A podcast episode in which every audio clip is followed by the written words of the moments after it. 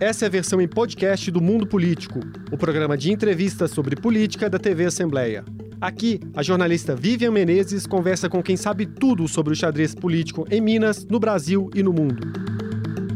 Olá! Há quase um ano e cinco meses, a pandemia do coronavírus chegava ao Brasil. De lá para cá, já morreram mais de 558 mil pessoas. Neste momento, seguem em queda os números de transmissão, de internações e mortes. Mas, ao mesmo tempo, avança em todo o mundo e aqui também a variante Delta.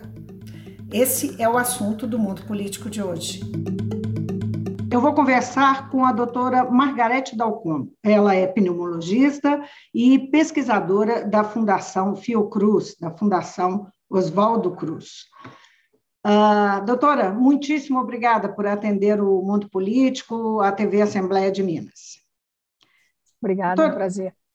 Doutora Margarete, nós temos quase 20 milhões de casos de Covid, mais de 500, 558 mil mortes, 14 estados têm casos em queda, nove estão em estabilidade, três apresentam um crescimento, inclusive o Rio de Janeiro, onde a senhora está, não é isso? É, e, e, e, os governos, em geral, estão abrindo uh, escolas, flexibilizando né, os, os, padrões aí de distanciamento.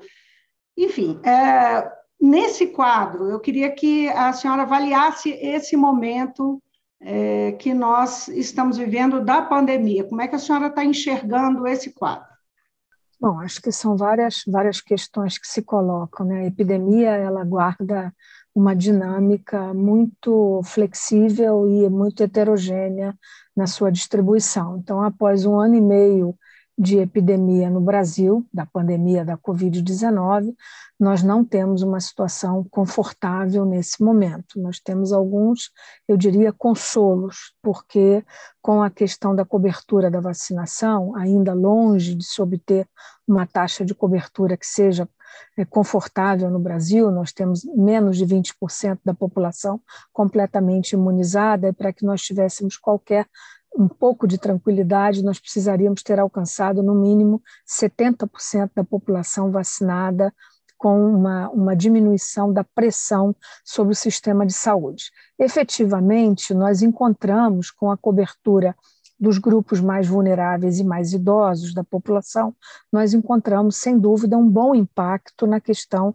da, da, da taxa de ocupação de hospitais e de casos graves, inclusive da mortalidade pela doença, uma vez que a idade e outros fatores de risco contribuem muito para essa mortalidade. No entanto, é, ah, o fato de nós ainda mantermos, né, sem nunca termos efetivamente influenciado a transmissão na comunidade, e isso somado à grande mobilidade social que hoje eh, nós verificamos com os grupos mais jovens de população, nós vemos alguns paradoxos, digamos. Né? Primeiro, a epidemia mudou o cenário da epidemia mudou, hoje ela se rejuvenesceu. Aliás, nós, há um ano atrás, eh, previmos que isso fosse acontecer pela questão etária da nossa pirâmide de população, que é diferente mesmo dos países europeus, nós não temos essa proporção de, de pessoas idosas tão grande, então era natural que as pessoas mais jovens passassem a ficar doentes. Então, hoje, resumindo, nós temos grande preocupação. Nós temos uma taxa de transmissão comunitária ainda muito alta que favorece o aparecimento das variantes. E as variantes se disseminam muito rapidamente, como a variante Delta, que já chegou ao Brasil, que tem uma transmissão já sustentada ela não é ainda predominante, porque a nossa variante gama é originária do Brasil, ela é muito forte biologicamente, existe uma competição biológica entre as variantes virais, mas eu acho particularmente muito provável que a variante Delta encontre aqui condições de se tornar predominante, como já o encontrou em outros países, Estados Unidos, Inglaterra, Israel, etc. Então, acho que nós estamos num momento ainda pouco confortável muito preocupante em que nós precisamos ter essas medidas de saúde pública, vacinar muita gente rapidamente, obter uma cobertura vacinal e ter muita prudência na volta de algumas atividades. Então eu queria concluir dizendo, eu sou, eu já inclusive revi a minha posição há um ano atrás era radicalmente contra a abertura das escolas. Hoje eu vejo que o prejuízo de manter as crianças fora da escola socialmente é catastrófico, é muito grave. Então, nós precisamos, sem dúvida, evoluir para a vacinação dos adolescentes e reabrir as escolas com os protocolos máximos de segurança. Já que a senhora mencionou, uh, em um ano uh, que nós, um ano e cinco meses, não é? é quase um ano e cinco meses que uh, nós estamos em pandemia no Brasil, dentro da comunidade científica, o que uh, mudou? O que, que a senhora chamou atenção para essa percepção uh, da, da, importância da, da, retomada das aulas, mas o que, que realmente mudou, que novos olhares aconteceram durante esse período na comunidade científica em relação à Covid, à pandemia. Eu estou me referindo aos cientistas que estão, médicos, cientistas que estão envolvidos na, na, em pesquisas, acompanhando a evolução da doença e tal. A percepção em relação a isso, é, a, a, mudança de perspectiva nesse período, como isso aconteceu, em, em que medida? A comunidade científica brasileira, sempre desde o início, né, isso é inclusive um dos produtos que eu diria positivos dessa tragédia humanitária e sanitária toda, que representa a epidemia da Covid-19, é o reconhecimento por parte da sociedade civil brasileira de que existe uma comunidade científica brasileira nacional. Então, assim, apesar de todos os percalços, apesar do número grande de cérebros preciosos que o Brasil perdeu por não encontrar aqui condições de trabalho adequadas e que foram embora.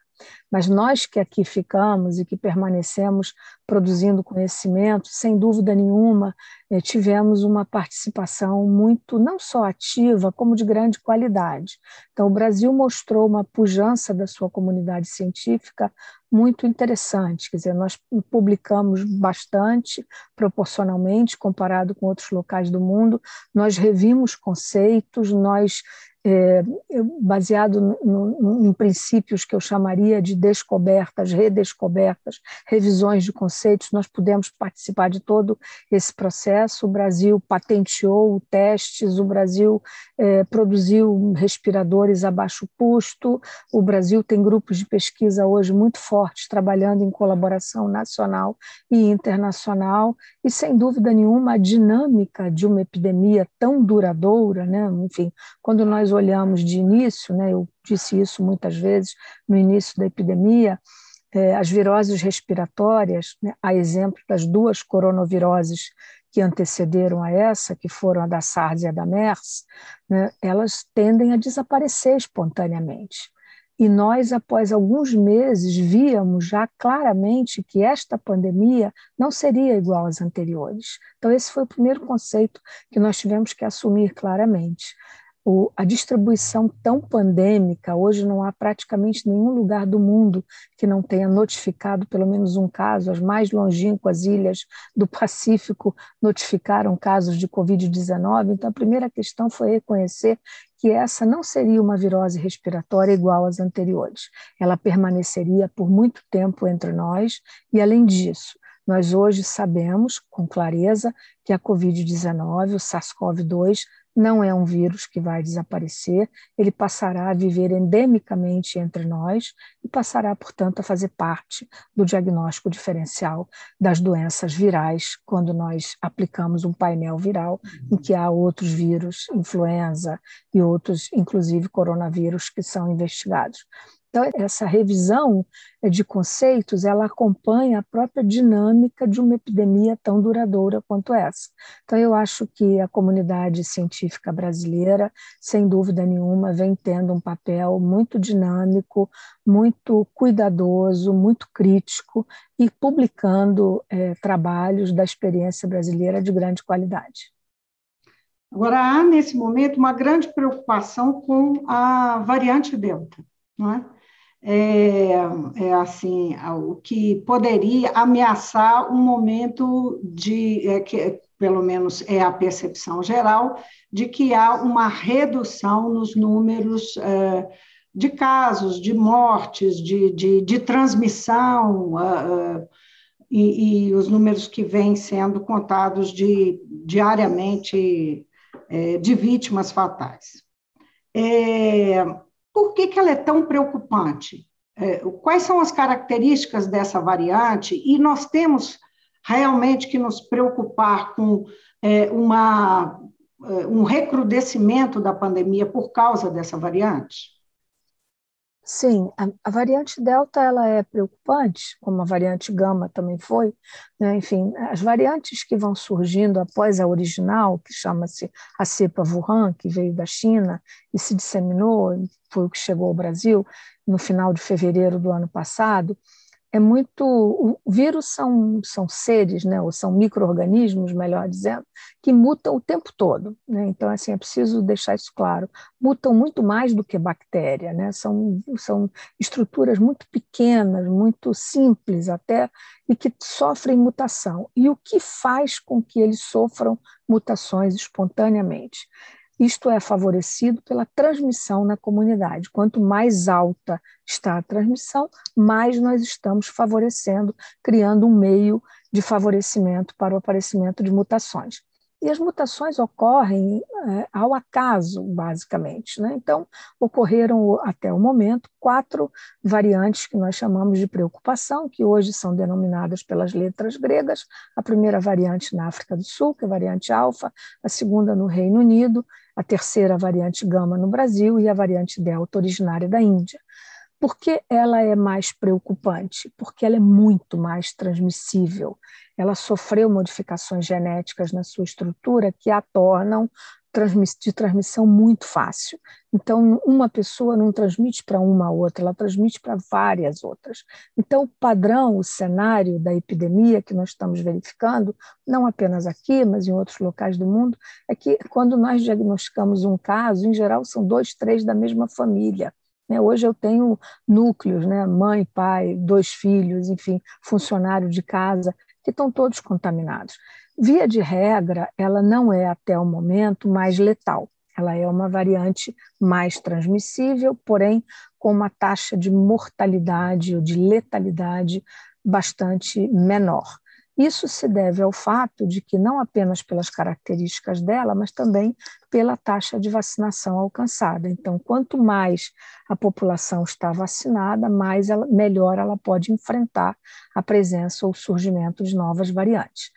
As vacinas, elas guardam a mesma eficiência frente a cada variante? Muito provavelmente, nós sabemos, como qualquer vacina, ela perde a cada mutação, a cada presença disseminada, as vacinas vão perdendo um pouquinho da sua capacidade de proteção. No entanto, é a única arma, a mais poderosa que nós temos, e é por isso que eu insisto: todas as pessoas devem reivindicar ser vacinadas o mais rapidamente possível, e hoje a nossa ambição, digamos, científica ou epidemiológica ou sanitária, melhor dizendo, é chegar até a população adolescente para que nós possamos ter o máximo possível de população vacinada. Doutora Margarete, a questão, a, a, uma preocupação que existe nesse momento é com sequelas. Né? O que, que, se sabe até agora? É, a gente ouve dizer que é, muitas pessoas é, é têm é, sequelas por muito tempo, é, outras não. Quer dizer, como é que é o, o, o cenário dessa, dessa questão e o quanto um, isso vai exigir da saúde pública né, uma resposta? Bom, é, nós aprendemos muito, né, como nós acabamos de dizer, com a epidemia. Né, talvez a nossa geração nunca pensou que fosse ser obrigada a ter uma curva de aprendizado tão intensa e permanente como nós vimos tendo ao longo desse um ano e meio de epidemia no mundo com a Covid-19. Né? Mais de 100 mil papers científicos publicados até o momento, e sem dúvida nenhuma, é, uma das coisas que nós aprendemos é que a doença deixa sequelas. E hoje eu diria, né, há uma denominação da Covid que deixa sequelas, chamada de Covid longa, que é aquela doença que, mesmo não sendo grave, não sendo aquela dos pacientes que ficaram hospitalizados, eventualmente em ventilação mecânica, deixa sequelas. O que quer dizer isso? Os trabalhos mais recentes têm demonstrado que 80% das pessoas que têm Covid-19 saem da doença com algum grau de sequela. Destas, as mais frequentes são a fadiga crônica provocada pela doença, em aproximadamente 58% das pessoas.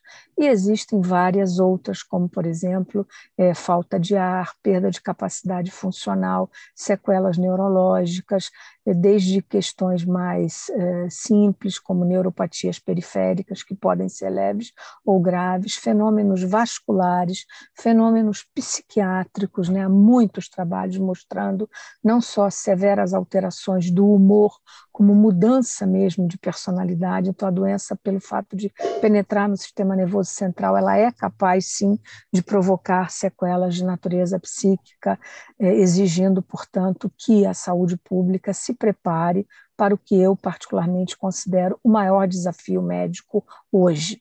São as sequelas da Covid-19 que exigem serviços multidisciplinares, com uma, uma, um approach, digamos assim, de várias especialidades, desde a psicologia até reabilitação. Reabilitação essa que precisa ser funcional nas pessoas com sequelas cardiopulmonares ou motora, nas pessoas que sofreram AVC ou que sofreram danos vasculares, lembrando que a COVID-19 ela é uma doença que compromete toda a microcirculação do corpo humano, então a doença que chegou até nós como sendo uma pneumonia diferente, rapidamente nós aprendemos que ela não era isso e que ela era uma doença sistêmica capaz de comprometer todo, toda a microcirculação. Então, sem dúvida, hoje a questão que se coloca para nós, dilemática, é as sequelas que nós estamos observando, elas serão definitivas, serão indeléveis ou elas serão reversíveis? Essa resposta nós ainda não temos um recuo histórico suficiente para responder, mas ela exige não há dúvida, organização de serviços multi e transdisciplinares para fazer face a esse desafio. São milhares de pessoas Desculpe. São milhares de pessoas que precisarão ser reabilitadas em diversos momentos. Evidentemente, os serviços universitários, alguns já se preparam, né? aí mesmo em Minas Gerais, nós sabemos que há serviços começando a se organizar para isso. Aqui no Rio de Janeiro, a UERJ tem um serviço grande, de grande porte, a USP em São Paulo, no Hospital das Clínicas, a mesma coisa. Então, assim, não há dúvida de que essa é uma necessidade de investimento em que os serviços do, do SUS e, eventualmente, em colaboração com a iniciativa privada, é, precisarão estar é, muito presentes para acolher, receber e manter essas pessoas sob cuidados. As vacinas, elas se tornaram ah, foco não é, de uma discussão, inclusive política, no país. Fato é que nós temos quatro vacinas, uma delas é, é, que é fabricada, inclusive, pela Fundação Oswaldo Cruz, né, que é a AstraZeneca, temos a Pfizer, a Janssen e a Coronavac. É, e as pessoas começaram a escolher vacinas e escolher com base em informações que tinham sobre eficácia. Então, eu queria que a senhora falasse um pouquinho sobre isso. O que, que nós podemos uh, uh, ter certo sobre as vacinas que nós temos, não é? é? o que, que nós podemos esperar delas e essa e também essa discussão sobre ter que ter uma terceira dose em alguns casos até para o enfrentamento de uma da, da variante Delta. O que, que há de verdade nessa, nessa discussão e o que, que precisa ser desmistificado?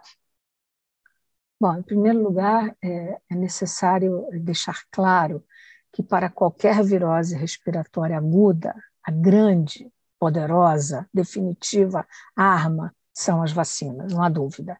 Né? Então, se nós estivéssemos aqui falando de viroses crônicas, como são a hepatite C ou a AIDS, para essas não tem vacina, tem tratamento medicamentoso. Para a Covid-19, como uma virose respiratória de alta transmissão, a grande arma, não há dúvida, é a vacina. Acho que a primeira coisa é deixar claro é isso. A segunda é que o ser humano foi capaz realmente de um feito extraordinário, que num período tão curto, de menos de um ano, foi capaz de produzir vacinas sem pular nenhuma etapa, digamos assim, desde a concepção dos modelos, os testes farmacológicos, os testes de segurança, pré-clínicos, os clínicos de fases 1, 2 e 3.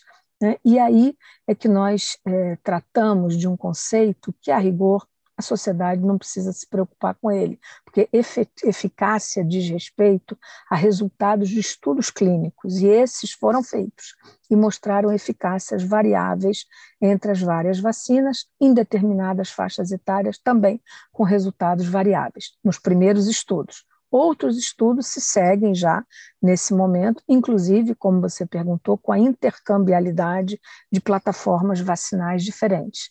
Então, nós chegamos hoje a praticamente é, três, quatro modelos de plataformas vacinais, as vacinas de vírus inativado, como, como é a Coronavac, da Sinovac, ou vacinas de vetores virais como são a vacina da AstraZeneca Fiocruz, a Sputnik, a vacina da Janssen, são vacinas, e as vacinas de chamadas vacinas genéticas, que são as vacinas de RNA mensageiro, como são a vacina da Pfizer e da Moderna, que nós não temos no Brasil nesse momento. Então, são plataformas vacinais que são concebidas, muitas delas resgatadas de modelos antigos, como são, por exemplo, é, as vacinas de vetor viral, algumas delas foram testadas em epidemias anteriores e não funcionaram, e funcionaram muito bem para o SARS-CoV-2.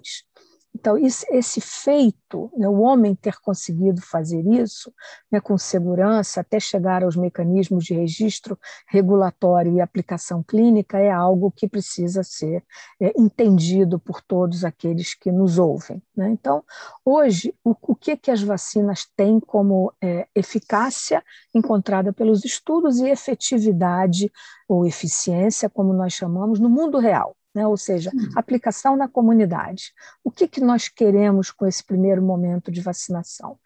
Deixar de morrer e deixar de ficar grave. Esse é o objetivo da vacinação. Num segundo momento, quando nós tivermos ou doses de reforços ou vacinas de segunda geração, nós poderemos pensar na interceptação da transmissão na comunidade. Então, não há dúvida de que é, quem, quem conhece vacina sabe que esse, isso é o previsto. Então, qual é o estado da arte, digamos, do, do, momento em que nós nos encontramos? Nós temos vacinas que têm mostrado uma efetividade muito boa, inclusive contra as variantes. Né? Há estudos publicados, inclusive no Brasil, mostrando a efetividade das vacinas que nós temos disponível, disponíveis no Brasil para as variantes que estão em circulação, basicamente a variante Gama e agora a variante Delta que começa em algumas áreas do Brasil, lembrando mais uma vez a heterogeneidade da epidemia no Brasil. Né? Ontem mesmo eu tive uma reunião com alguns colegas de, do estado do Amazonas, não tem variante Delta no Amazonas, no Amazonas só tem variante Gama. Então, assim, para você ver, para as pessoas entenderem que a epidemia ela é, e o que nós precisamos é investir, é, enfim, pesadamente na, no que eu chamaria vigilância genômica, ou seja, nós precisamos estudar, estudar, estudar e conhecer como essa disseminação está se dando no Brasil e quem é quem e onde. Né? Então, por isso é que nós hoje podemos, porque a Amazônia tem, através da Fiocruz na Amazônia, grandes é, pesquisadores e que tem feito a vigilância genômica. Só para você ter uma noção de comparação, nós ainda estamos muito longe de alcançar um estudo genômico das nossas cepas é, frente a outros países. Por exemplo, a Inglaterra ela, ela faz sequenciamento genético de no mínimo 10% das suas amostras. O Brasil não chega nem a 1% de amostras estudadas. Então, isso tudo nos coloca numa, numa distância muito grande que nós precisamos, sem dúvida nenhuma, investir nisso para que eu possa falar e outros é, com segurança sobre esse, essa disseminação e o prognóstico da, da disseminação dessas variantes no Brasil. Então, as vacinas, sem dúvida, são uma arma de grande poder nesse momento, e eu acho que essa é a grande mensagem que nós temos que passar. Uhum.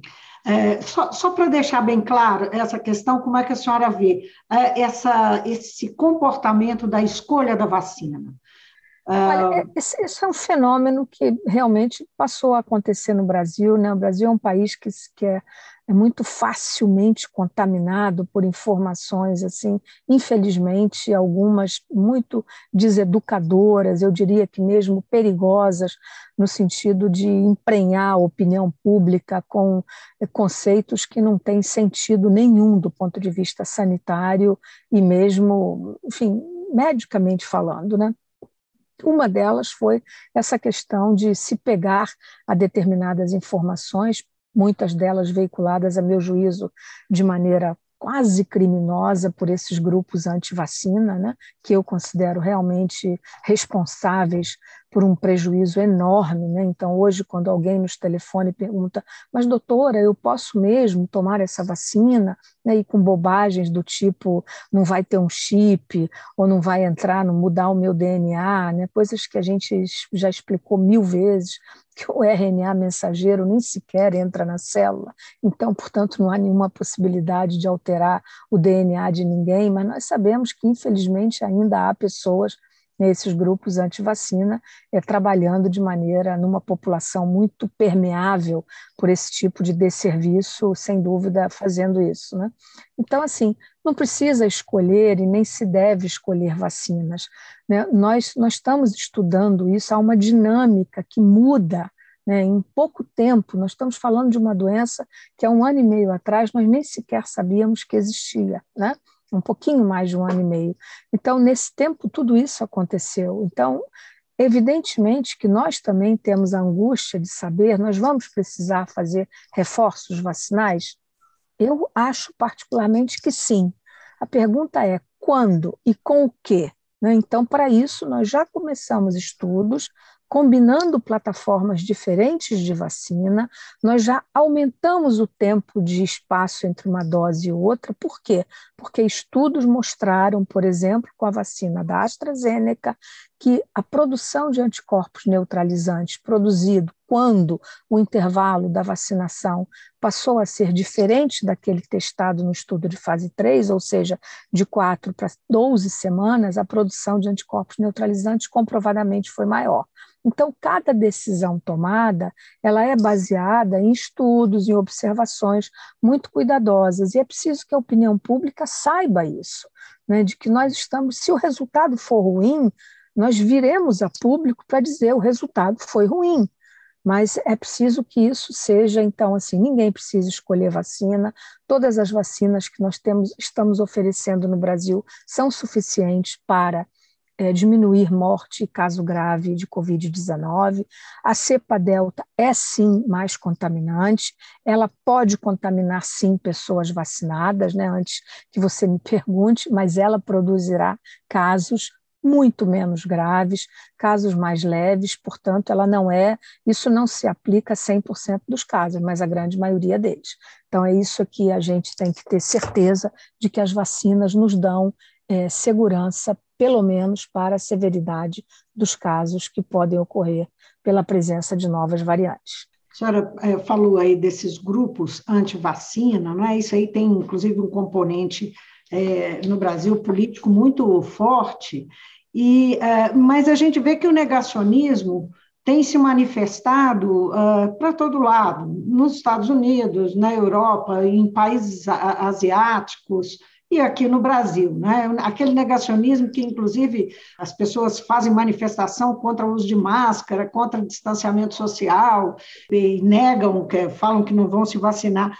O que, na opinião da senhora, observando esse, depois desse um ano e cinco meses, a senhora diria que explica né, esse comportamento que está se manifestando em todo lugar? Né? Olha, eu acho que, que é humano, né? O ser humano, ele hoje em dia, inclusive com é, se nós estivéssemos falando da epidemia da gripe espanhola, por exemplo, há cento e poucos anos atrás, nós diríamos que as pessoas careciam de informação. Né? Não havia meios de comunicação, ninguém nem sabia exatamente o que, que era, exames, testes diagnósticos. Hoje, eu considero que há uma, uma permeabilidade, uma intoxicação, realmente um envenenamento tóxico do excesso de informação. Ao informação é, e informação de qualidade muito. Né, isso faz parte do processo democrático, nós não podemos cercear. Né, então, assim, hoje qualquer pessoa põe qualquer coisa nas redes sociais, eu considero desastroso o resultado de alcance dessas redes sociais, porque, na verdade, não há limite, qualquer pessoa diz qualquer coisa. Então, da mesma maneira como nós estamos aqui conversando, e eu poderia dizer é, a você se me perguntasse, olha, isso nós não sabemos, como nós muitas vezes dizemos, nós não sabemos, há perguntas que nós não sabemos responder. Se você me perguntasse por que pessoas, inclusive jovens, sem comorbidade, morrem e fazem casos graves, nós não sabemos responder. Nós ainda não temos resposta para tudo. E é preciso que nós não só saibamos que não sabemos, como digamos que não sabemos, quando isso é fato. E isso a opinião pública tem que ouvir de muitos de nós. Né? A ciência ela não é exata, né? a ciência ela é dinâmica, ela muda, nós podemos rever conceitos. Né? Agora, alguém colocar em risco a única arma, a mais poderosa, que intercepta viroses ditas agudas, é uma coisa, é, inclusive, paradoxal. Né? Eu quero dizer aqui, dizer, o Brasil é um país que sempre acreditou nas vacinas. O PNI é o maior programa de vacinação do mundo, publicamente falando. Né? O PNI tem o SUS brasileiro oferece 16 vacinas gratuitas para todas as idades. O brasileiro sempre acreditou nas vacinas. Né? Eu trabalho num, num serviço público há muito tempo, o orgulho com que as pessoas trazem, olha a carteirinha de vacinação dos meus filhos, a minha carteirinha de vacinação, e o que aconteceu, o desserviço feito por essa disseminação de informação sem base contaminou muita gente as pessoas passaram a ficar inseguras. Eu vivi isso dentro da minha casa. A minha funcionária foi se vacinar e me ligou do posto de vacinação. Doutor, eu estou recebendo a vacina da AstraZeneca, porque está no dia aqui, e tem duas pessoas atrás de mim que não querem se vacinar com ela.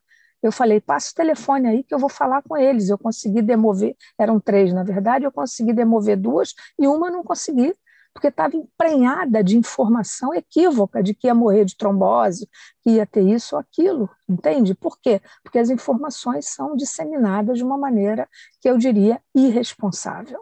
Né? Então, quando eu digo aqui a todos que me perguntam, né, ocorreram casos? Sim, nenhuma vacina tem 100% de eficiência, nenhuma, nenhuma das que nós usamos. Pode ter efeito colateral? Pode. Eles são controláveis? São. Muitas vezes são, Algumas vezes pode ocorrer, sem dúvida nenhuma, algum caso entre milhares e milhares de doses aplicadas, pode ocorrer. Né? Faz parte, isso faz parte de qualquer procedimento médico, faz parte do uso de qualquer fármaco. Então, assim, existe uma possibilidade, uma probabilidade de complicações, inclusive fatais, que ocorrem em qualquer circunstância de ordem é, médica, digamos assim. Mas, assim, é, impregnar a população com informações que a deixam inseguras, eu considero realmente, como eu estou lhe dizendo, assim, criminoso. Margarete, só para a gente não deixar de mencionar, até porque nós somos um programa de política, eh, nesse momento a comissão, eh, eh, a CPI né, da pandemia no Senado foi retomado, os primeiros trabalhos foram ontem. A senhora tem acompanhado e que importância a senhora vê dessa CPI funcionando até para chamar a atenção das pessoas e é, provocar esclarecimento, mesmo que essa não seja a primeira intenção, a intenção é investigar irregularidades que é, tenham ocorrido dentro do Ministério da Saúde, dentro do governo. É, mas como é que a senhora vê a importância disso até para ajudar a, a esclarecer a população? Acho que a comissão parlamentar de inquérito ela tem uma tarefa a cumprir realmente, né? Ela tem que esclarecer o que houve, né? eventualmente responsabilizar aqueles responsáveis, né, digamos, por, por esse por o não fazer ou pelo fazer equívoco, pela não escuta cuidadosa dos alertas que muitas vezes foram feitos por muitos de nós, inclusive, né? A questão das vacinas, o timing atrasado com que o Brasil é, não negociou, lembrando que o Brasil foi um celeiro de desenvolvimento de, de, estudos de fase 3 de grande qualidade.